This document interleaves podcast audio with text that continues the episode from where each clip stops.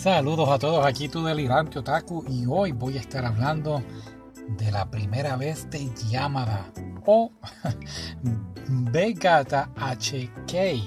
De verdad que um, no sé cómo se llama el anime. Yo por lo menos lo conseguí, eh, lo compré en el Viernes Negro, en el Black Friday, eh, bien, un precio muy bueno. Y pues el título que tenía era, era Yamada la primera vez. Así que, pero al lado tenía otro subtítulo. Pero vámonos con ese entonces. pero ¿qué significa B gata y HK? Pues B gata se refiere al, al tamaño de, de, la copa del brasier de la mujer y HK, HK significa um, una forma en Japón de los jóvenes pues decirse que están hablando de hentai o pues por decirlo así pornografía eh, eh, en animación japonesa así que pues ellos dicen HK yo no lo sabía yo me vine a enterar ahora haciendo una, una búsqueda aquí bien profunda así que ya sabemos aprendimos dos cosas hoy Siempre es bueno aprender. Pero nada, ¿de qué trata el anime? Pues mira, el anime trata de esta muchachita de 15 años llamada Yamada. Y Yamada tiene una meta en su mente. Y la meta es tener sexo con al menos 100 muchachos de la escuela. Pero hay un problema.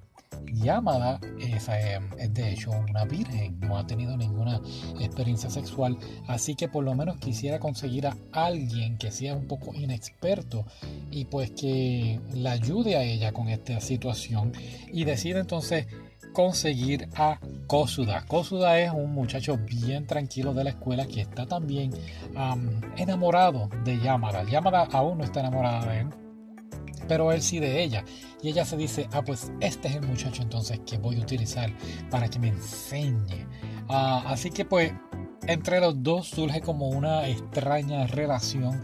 Y cuando digo extraña es porque Yamada pues cada vez que va a ocurrir algo interesante, cuando va a ocurrir alguna experiencia nueva, eh, eh, como un beso o, o algo un poco más íntimo, ella se pone nerviosa. Entonces pues no sabe cómo expresarle a Kosuda pues por decirlo así, sus sentimientos. Así que Kosuda está todo el tiempo recibiendo indirectas o, mensajes pues no muy bien recibidos de cómo reaccionar ante ella. Así que es bastante cómico, de hecho, es un anime comedia romántica o, comedia sexual romántica o no, inclusive también un, anime de que pues que conoces tú mismo, ¿no? Eh, por decirlo así, vas conociendo cómo trabaja el cuerpo humano o cómo son los jóvenes ah, en esa edad. Así que es muy cómico, me gustó mucho, uh, muchas escenas súper divertidas, pero, pero vale la pena mucho verlo. llamada entonces se convierte de la nada este, este anime de solo 12 episodios, los cuales de la nada se convierte en un triángulo amoroso, porque Yamada entonces eh, tiene como una rival y la rival es la vecina y la amiga de infancia de Kosuda que se llama eh, Mi, Millano. Millano es una muchachita, pues tú sabes, la típica muchachita de espejuelitos, tímida, ese cliché que vemos en los animes. Y, está enamorada de Kosuda y ella, ella trata de hacer todo lo imposible porque él pues le responda le cocina, siempre habla con él. Yo diría que hasta la relación de ellos dos es un poquito más abierta que la de Yamada, pero nada, el corazón de Kosuda pertenece a, la chica principal. y pues, pues, después de eso tenemos una nueva personaje, pero esta es como una rival, pero de, de belleza, diría yo. Y ella se llama Canello. Y Canello, pues, está empeñada en quitarle el novio a Yamada a toda costa, pero en realidad no tiene ningún interés de, de hacerle, tú sabes, de tener una relación con Kosuda, sino es que quiere ser mejor que, que Yamada. Y aquí es donde entrando otros personajes se vuelve más complicada y más divertido el anime. El anime, como te dije, son 12 episodios, pero los episodios son divididos en, en dos segmentos.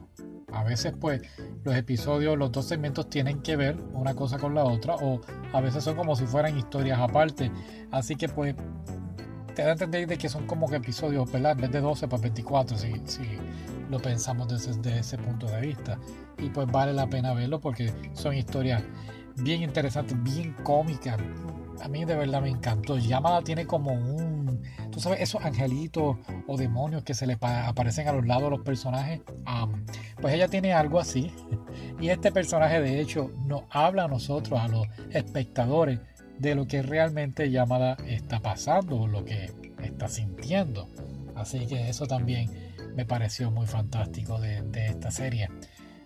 es basado en un manga el manga salió para el 2004 y terminó en el 2011 y estamos hablando pues de un total de nueve volúmenes.